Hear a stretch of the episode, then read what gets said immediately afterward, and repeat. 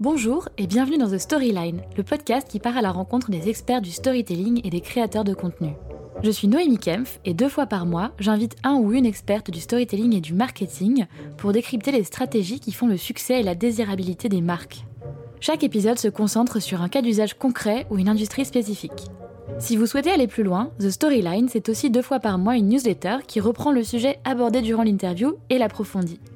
Dans la newsletter, je vous offre des outils, des ressources et je vous partage des références qui vous permettront de creuser les sujets qui vous intéressent. Je vous invite donc à vous y inscrire à l'adresse thestoryline.substack.com.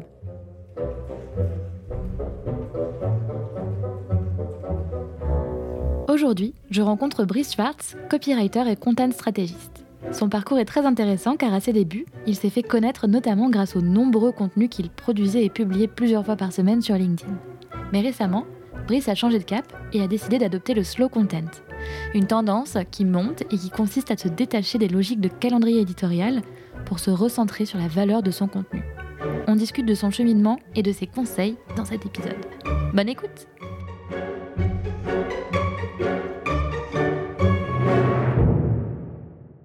Salut Brice Et de Noémie Bienvenue dans The Storyline. Ben, merci pour l'invitation, c'est un plaisir. Oh, je t'en prie, je t'en prie. Euh, merci de, me rejoindre et puis ravi de, de t'avoir derrière le micro. Euh, ça fait un petit bout de temps qu'on, que, je suis ce que tu fais et, ça a bien évolué euh, sur l'année depuis laquelle j'ai commencé à, à suivre tes, tes, initiatives. Et du coup, je trouvais ça très très cool de faire un retour, un peu un bilan sur tout ça.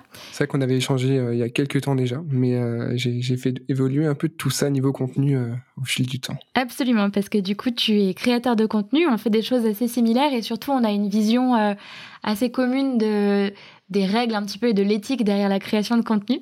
Peut-être qu'on peut parler un petit peu de ce que tu fais, ton profil, qu'est-ce qui t'a amené euh, à la création de contenu euh, et comment tu as commencé à te faire connaître sur les réseaux.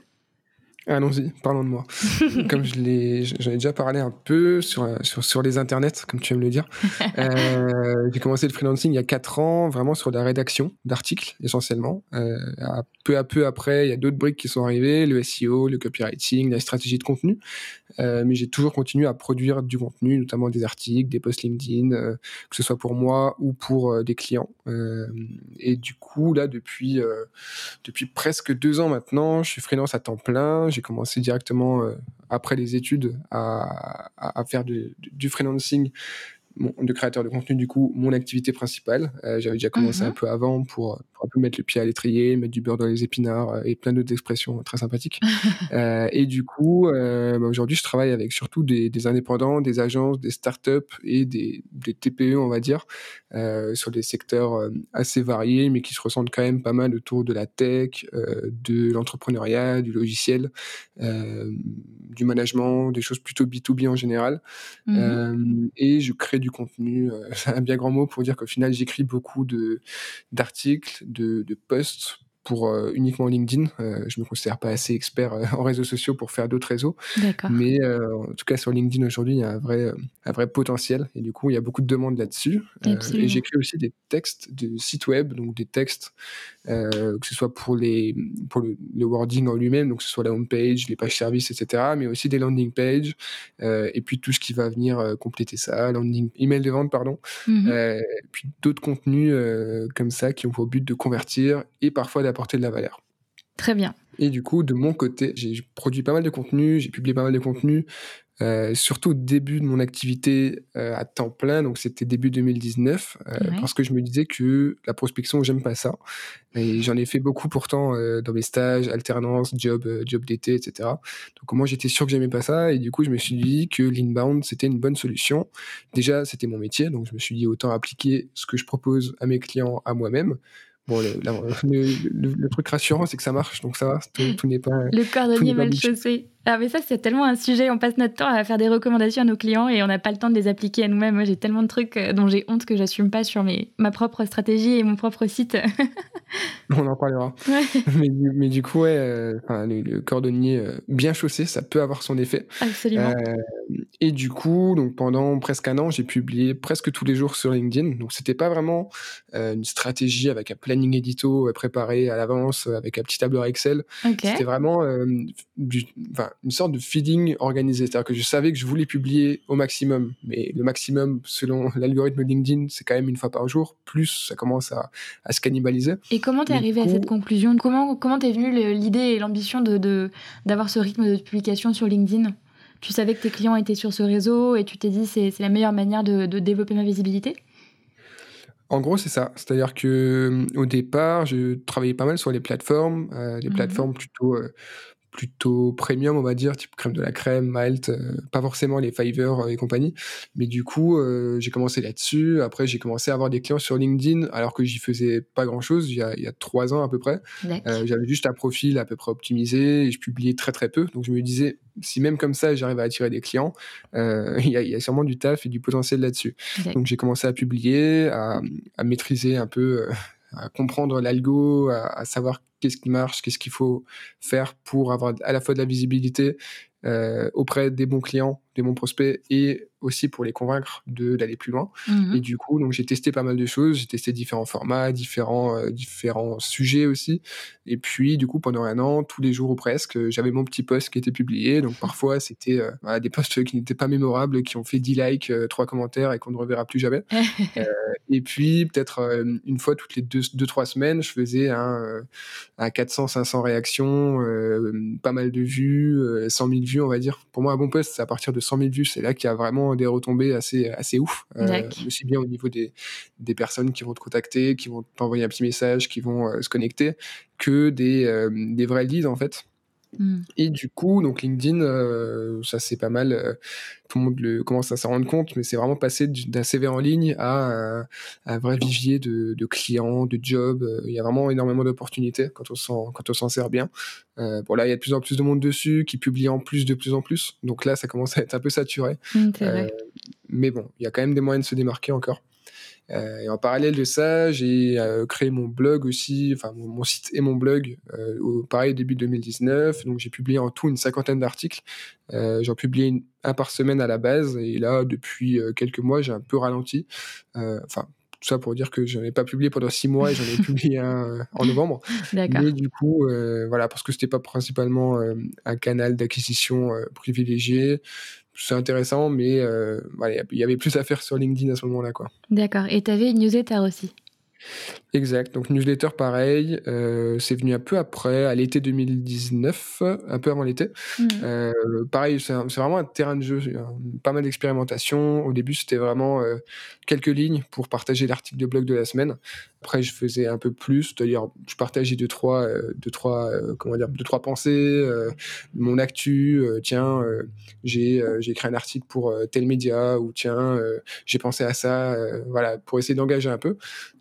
Aujourd'hui, ça va, on va dire que hum, ça grandit peu à peu. Après, le but c'est pas d'avoir des milliers de en tout cas des dizaines de milliers d'abonnés. Je pense que c'est important d'avoir euh, une communauté ou en tout cas des, des, abonnés qui suivent ce que je fais, qui sont intéressés et qui, euh, qui lisent les mails, qui ouvrent les mails, on va dire, qui, qui cliquent aussi. Mais pas, euh, Mailchimp me le rappelle euh, chaque semaine.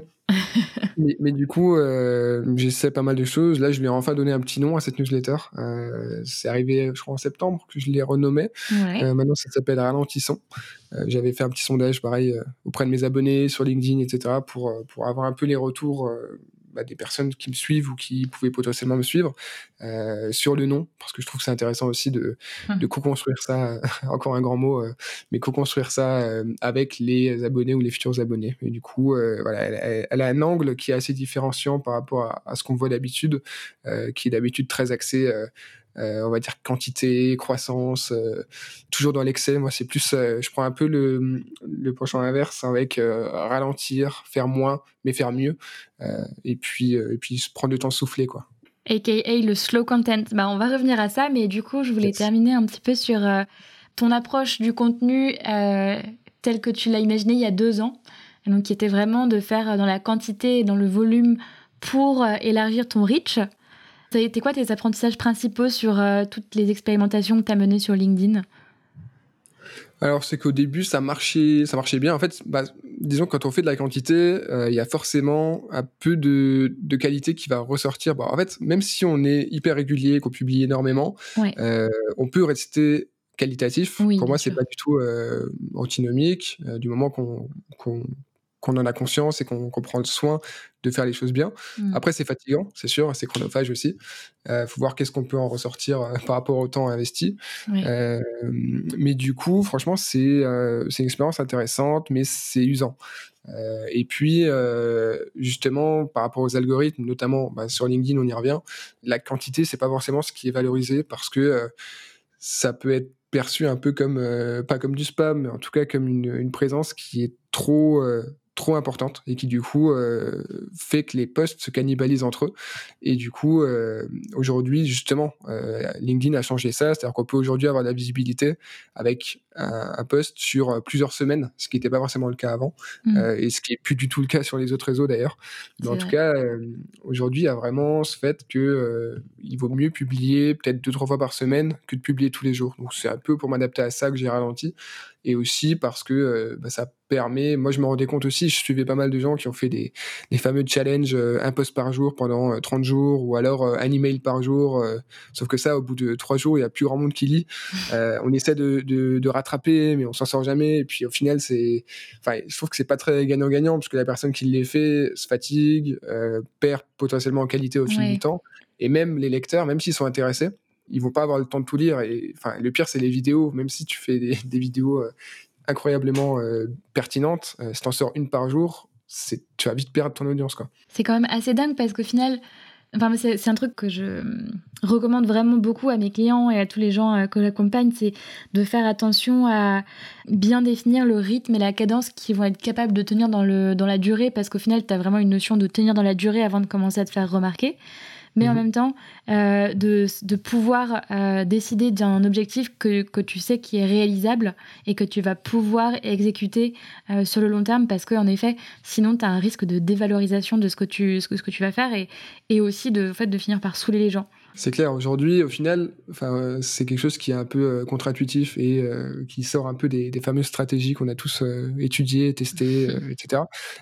c'est que limite, aujourd'hui, il vaut mieux faire des stratégies un peu comme Stan Leloup de Marketing Mania qui sort une vidéo vraiment ouf, qui dure presque une heure, mais de manière complètement irrégulière. ça peut être deux, deux en un mois et après plus un pendant trois mois plutôt que d'avoir un calendrier où tu sors une vidéo par semaine qui fait entre 10 et 15 minutes pendant euh, X temps, quoi. Parce que, au final, c'est là que la valeur, enfin la, la, qualité ressort vraiment. Et au final, si tu as besoin de plus de temps pour bosser sur ton sujet, il vaut mieux que tu aies une cadence qui soit plus faible. Mm. Euh, parce que sinon, tu es trop, euh, es trop conditionné, en fait. Tu es trop pressé par le temps et à te dire, il euh, faut trop que ce soit bouclé pour tel jour, sinon ça partira pas à temps. Et mon audience m'attend ce jour-là, à cette heure-là. ce qui n'est pas toujours, ce qui, est, ce qui est rarement le cas, en fait. Les gens ne vont pas se plaindre si tu as un jour de retard, mais c'est l'impression un peu qu'on a. Figure-toi que j'ai certains, certains invités qui, Noémie Bron, qui est la newsletter La Mutante, ça, lui arrivait de se faire engueuler par, par ses lecteurs que ah la newsletter ne sortait pas.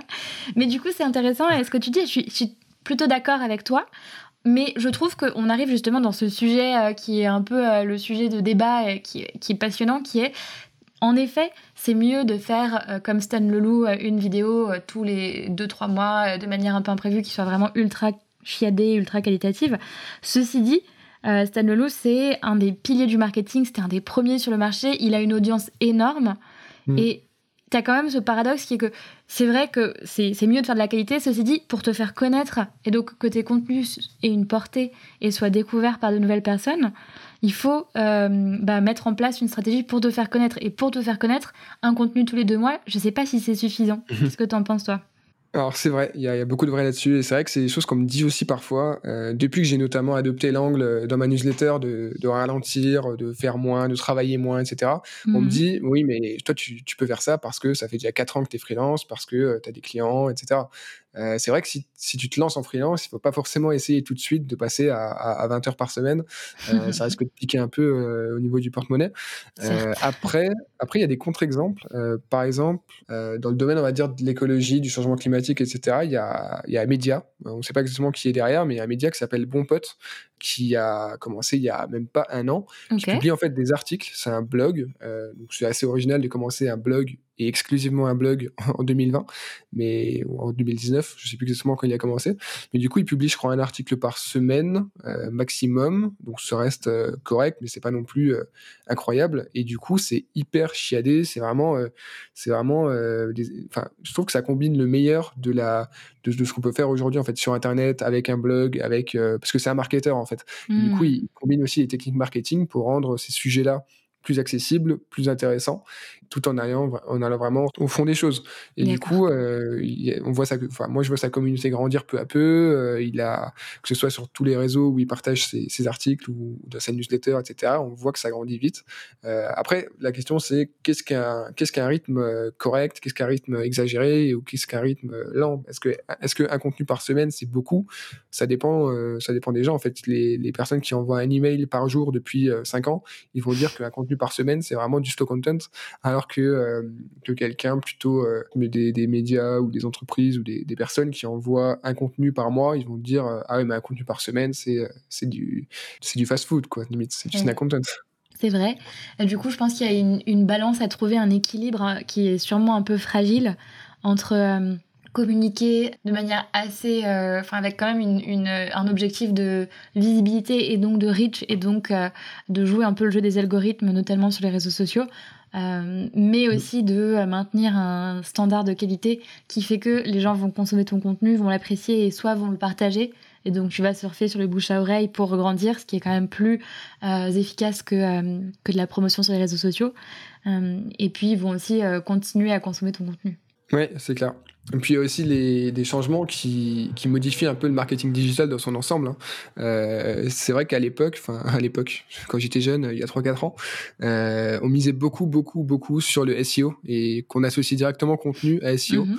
Et du coup, on se disait, alors déjà, il faut publier un maximum parce que euh, bah, l'algorithme veut que sur ton site, il y ait de plus en plus de pages et que du coup, c'est ça qui fait grossir, euh, enfin en tout cas qui fait qui te donne plus de légitimité à ton site et du coup chaque article bénéficie des précédents, etc. Après, tu as tout le maillage, etc.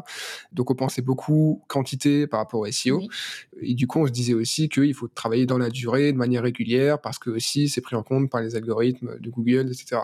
Alors qu'aujourd'hui, quand on crée du contenu, c'est ce que je dis aussi à mes clients, et certains sont déjà euh, pas mal, pas mal euh, informés et pas mal actifs là-dessus, euh, c'est que le SEO, c'est plus du tout la seule manière de, de diffuser du contenu.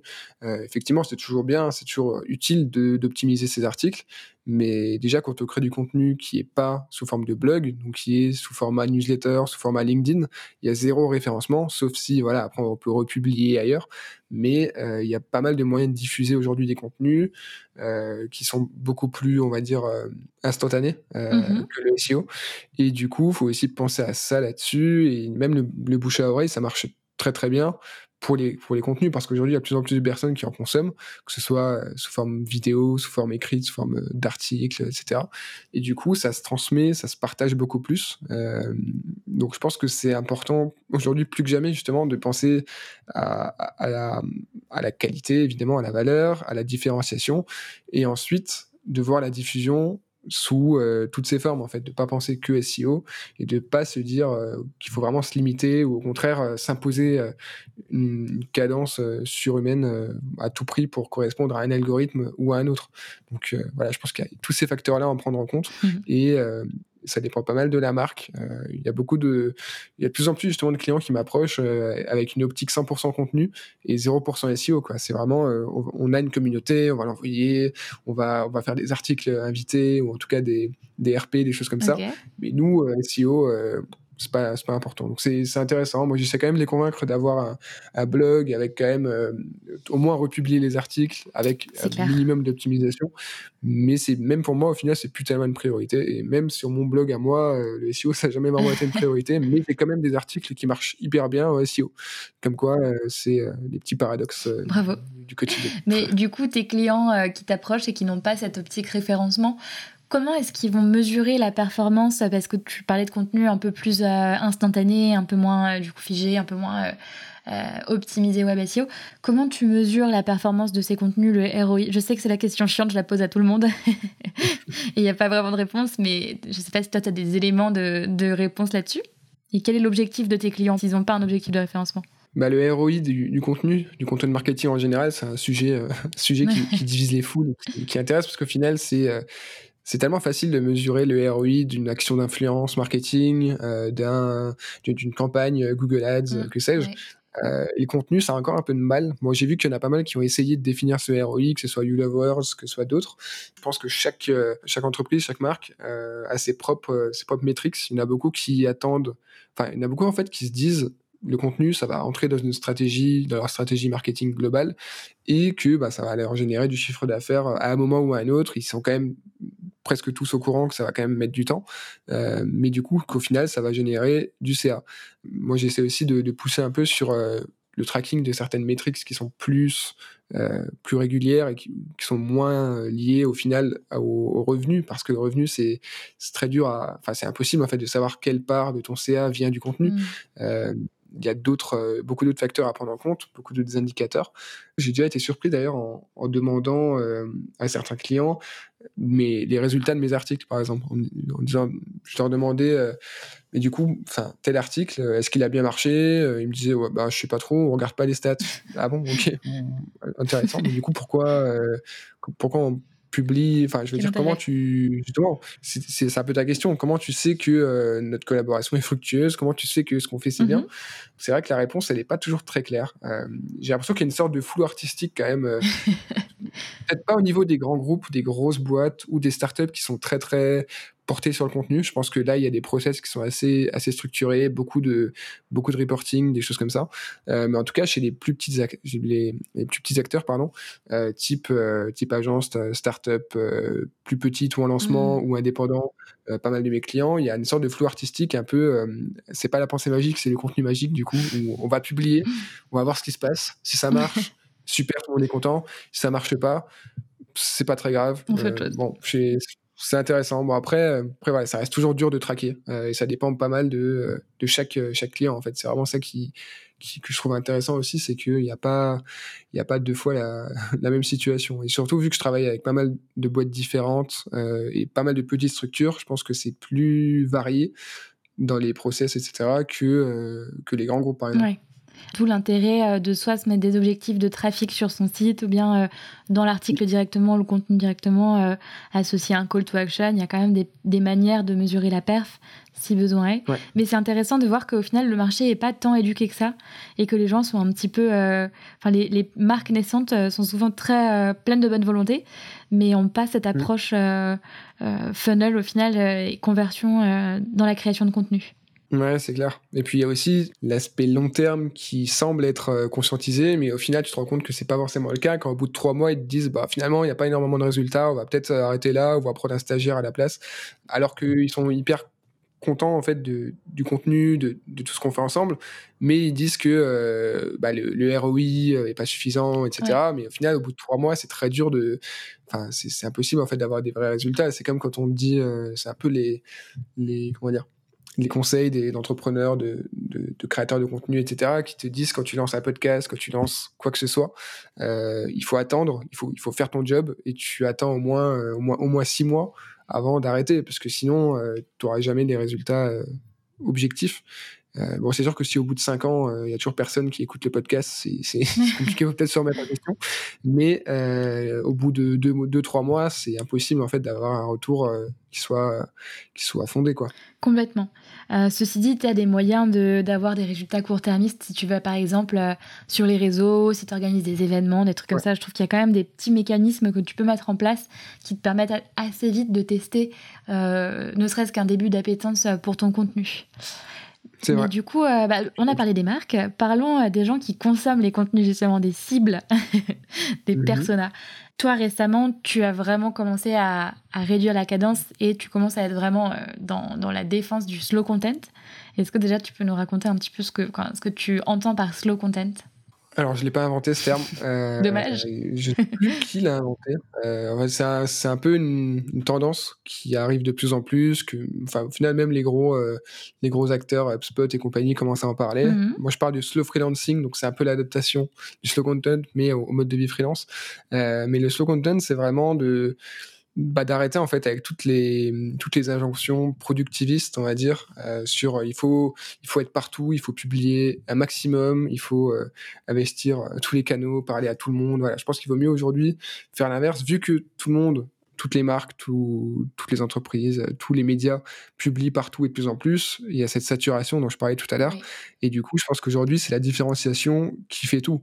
Et aujourd'hui, justement, enfin, on en parlait un peu tout à l'heure, même si les newsletters, il y en a qui sont ultra pertinente. Tu peux pas lire 20 euh, newsletters tous les jours, sinon euh, tu passes ta journée là-dessus. C'est un autre job.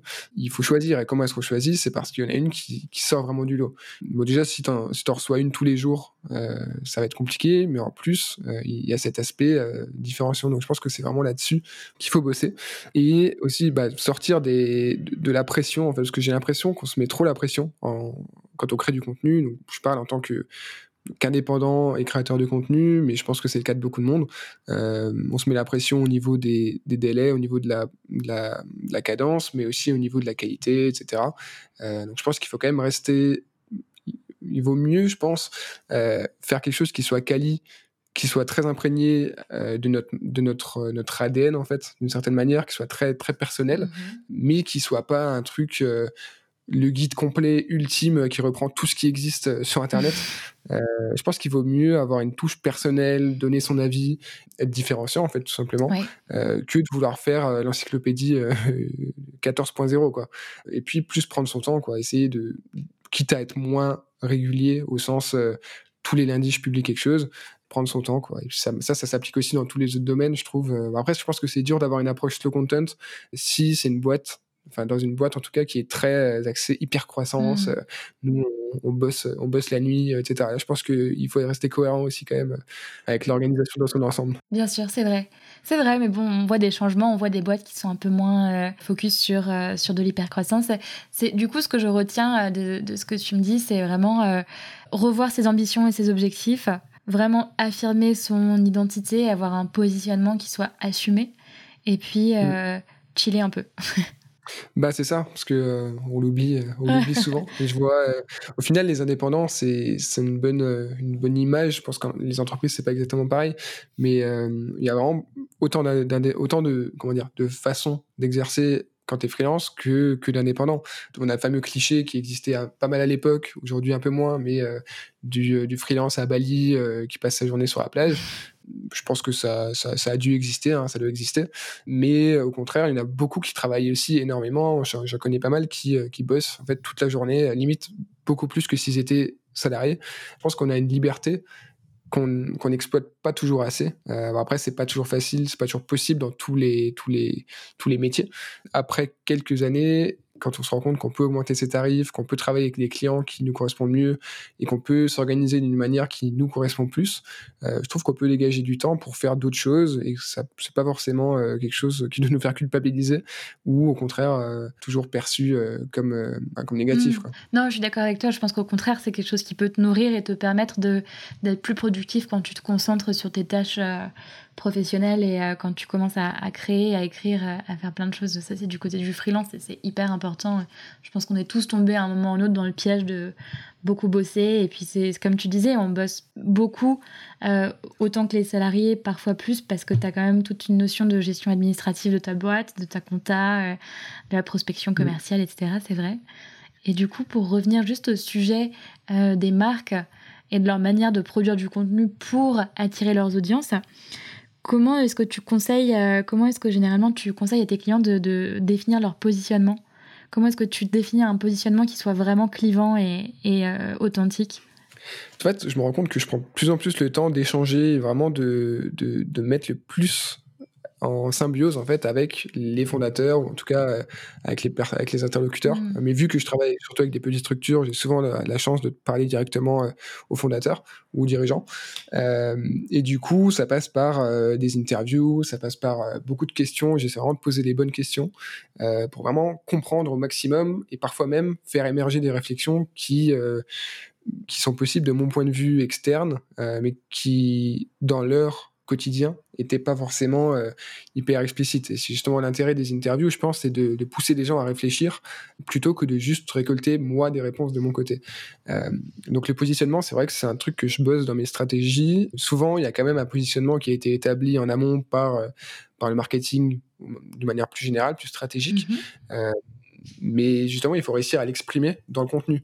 Et ça, c'est pas toujours facile parce qu'au final, euh, si on regarde euh, de manière très grossière, très caricaturale, euh, on a l'impression qu'il n'y a que trois ou quatre positionnements, en tout cas dans le contenu. C'est soit on est un peu décalé, un peu fun, soit on est très sérieux, très, très, très journalistique, soit une sorte d'hybridation. Enfin voilà. Au final, il y a beaucoup plus que ça. Et justement, on voit les, les startups qui sont très poussées là-dessus, notamment si je prends Shine par exemple, mhm, euh, c'est très facilement identifiable. Euh, pas forcément en tant que cette marque-là, mais en tout cas, on, voit quelle est leur, euh, leur vision et leur, leur état d'esprit. Et c'est ça qui, qui est important quand on, quand on débute, c'est de directement se positionner. Après, plus au niveau de la, du, du fond, parce que ça c'était plutôt la forme.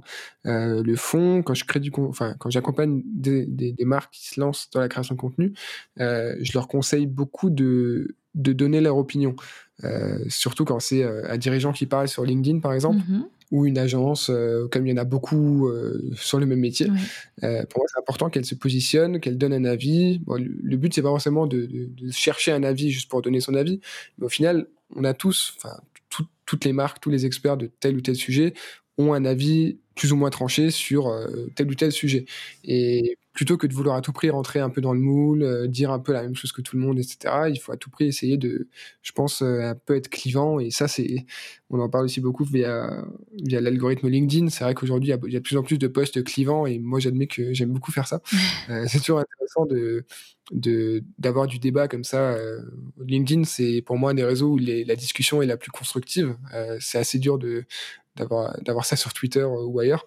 Mais en tout cas, euh, les débats clivants, ça permet vraiment de, créer de l'échange. Bon, évidemment, d'un point de vue plus, euh, plus grosse, on va dire, ça permet aussi de d'avoir plus d'engagement, mmh. plus de visibilité parce que le contenu est mis en avant, mmh, etc. Euh, mais en tout cas, ça fait réagir et du moment que c'est fondé, que c'est pas non plus trop décadent et que que ça correspond bien à l'image de la marque, que ça se voit que c'est pas fake.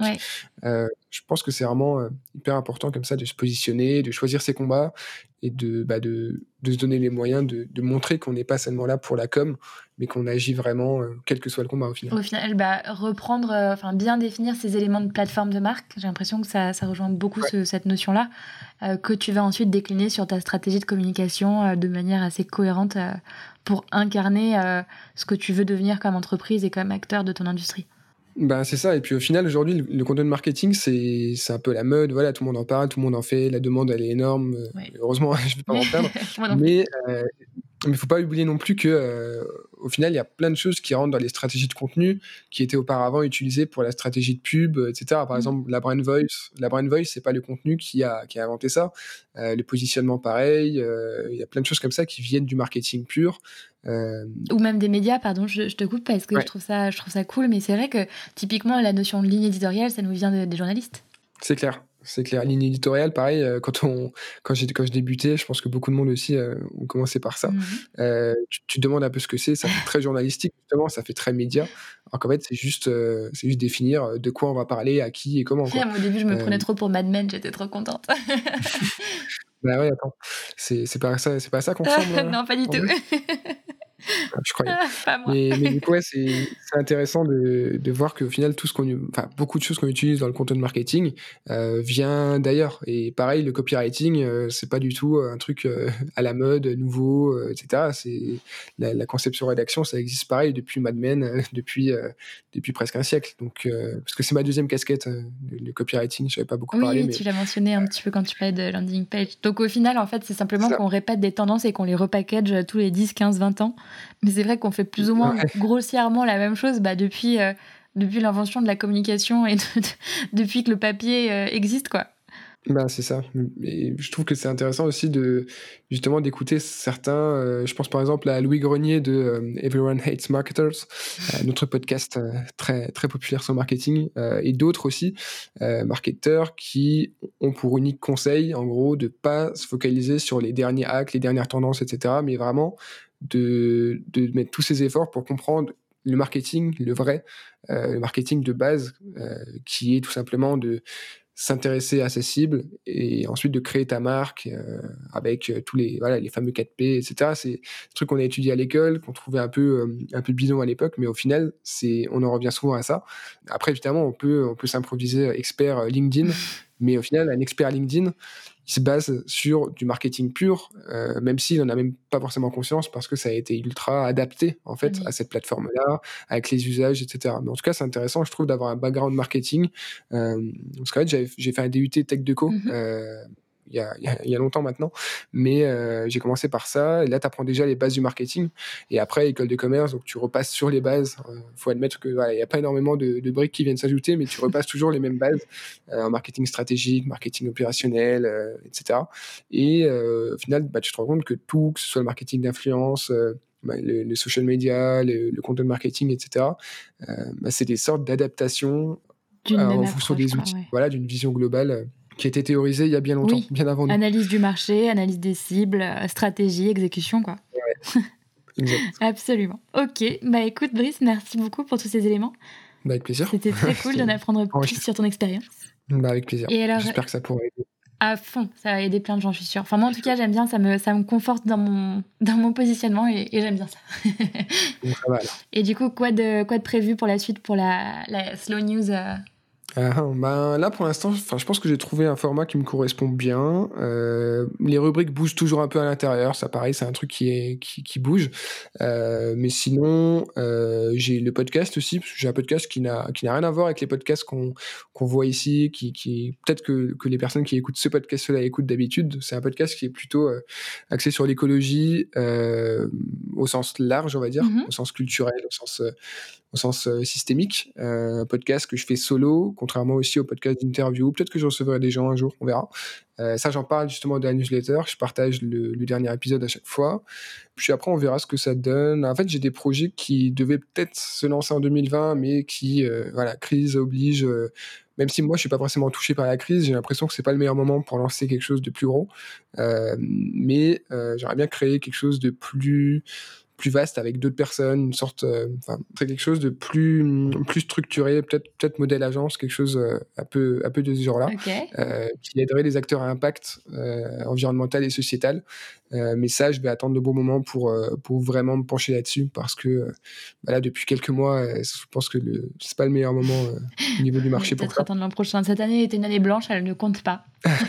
On peut dire ça. Mais du coup, euh, du coup, ouais, à voir. Euh, après, je partage tous mes projets dans la newsletter. Là, euh, j'allais dire la slow news, mais le, vrai nom, c'est Ralentissons, même s'il y a eu plusieurs noms qui, ont, qui ont circulé, n'est-ce pas My bad. Je suis restée sur, sur ce news. J'aime beaucoup, je trouve ça très cool comme, comme concept. C'est dans le, dans le sous-titre. Oui, c'est vrai. La slow news en On va suivre tout ça avec beaucoup d'attention. Je te remercie pour tous tes insights. Ben, merci à toi, en tout cas. C'était un plaisir. Partagé. Salut. Ciao. J'espère que l'épisode vous a plu. Ce que je retiens des enseignements de Brice, c'est qu'il est important de privilégier la qualité sur la quantité lorsqu'il s'agit de contenu, au risque de finir par produire des choses pas forcément quali, parce que l'on a un objectif de rythme. Bien sûr, créer de la récurrence est important, mais il ne faut pas tomber dans le piège de résumer sa stratégie à la récurrence, justement. Au contraire, il est peut-être temps pour les marques d'adopter le slow content.